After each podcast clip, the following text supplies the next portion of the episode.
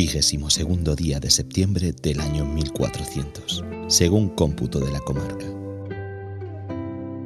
Bolsón cerrado. Bolsón de tirada.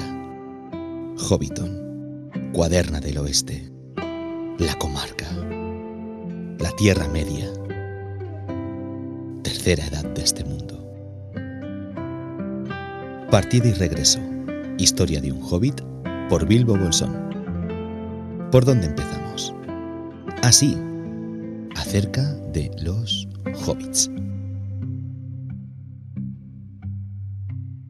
Los hobbits son un pueblo sencillo y muy antiguo, más numeroso en tiempos remotos que en la actualidad.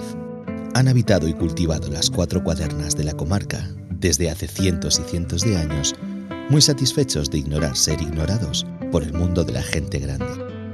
No hay mejor paraje que un campo bien aprovechado y bien ordenado.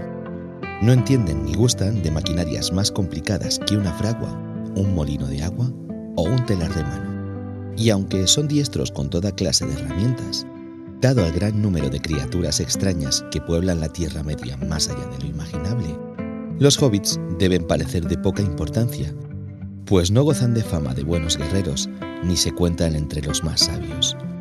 Los hobbits cuentan entre sus dones con un agudo oído y mirada penetrante, y aunque engordan con facilidad y no se apresuran si no es necesario, se mueven con agilidad y destreza.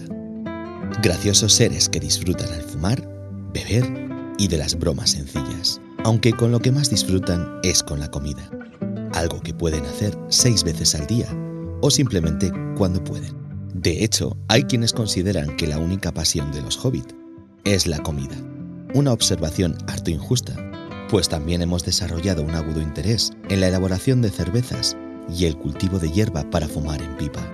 Pero a lo que nuestros corazones se inclinan es a la paz, a la tranquilidad y al diligente cultivo de la tierra.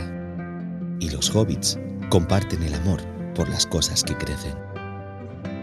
A los hobbits les gusta vestir con ropas brillantes y muy rara vez usan zapatos, pues sus pies están protegidos por una planta dura como el cuero, además de estar recubierto de un denso pelo rizado, parecido al de sus cabezas.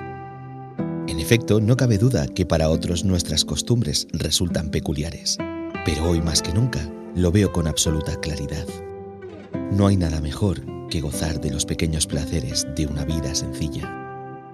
La vida en la comarca transcurre de forma muy similar a como fuera en la pasada edad, con su típico ir y venir, perezosa para los cambios, si es que cambia algún día, pues parece ser que todo estuviera pensado para perdurar en la comarca, transmitiéndose de generación en generación. Siempre ha habido un bolsón viviendo bajo la colina en bolsón cerrado, y siempre lo habrá.